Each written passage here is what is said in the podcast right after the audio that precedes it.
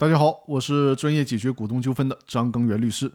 这一期呢，来说说公司人格否认案件当中当事人诉讼地位的第二种情况，也就是债权人对公司提起诉讼的时候，一并提出公司人格否认，同时请求股东对公司债务承担连带责任。这种情况下，就需要把公司和股东列为共同被告，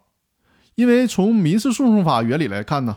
虽然债权人与公司之间诉讼的争点是债权债务关系，而债权人与股东之间的诉讼争点是公司人格是否应当被否认。表面上看起来这是两个案件，不符合民事诉讼法关于合并审理的条件，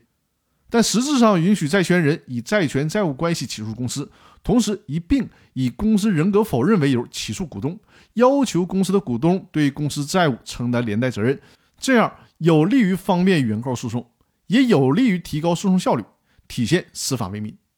所以说，在这种情况下，就允许把公司和公司的股东列为共同被告。那今天要分享的内容就到这里。另外，欢迎大家订阅我的《公司法大爆炸》视频精品课的专栏，直接在喜马拉雅 FM 里搜索“公司法大爆炸”视频精品课就可以了。这是一套我精心设计的视频课程。用幻灯片的方式跟大家讲解公司股权方面重点和难点的问题，欢迎大家订阅。那好，今天的音频分享到这里，感谢各位的收听。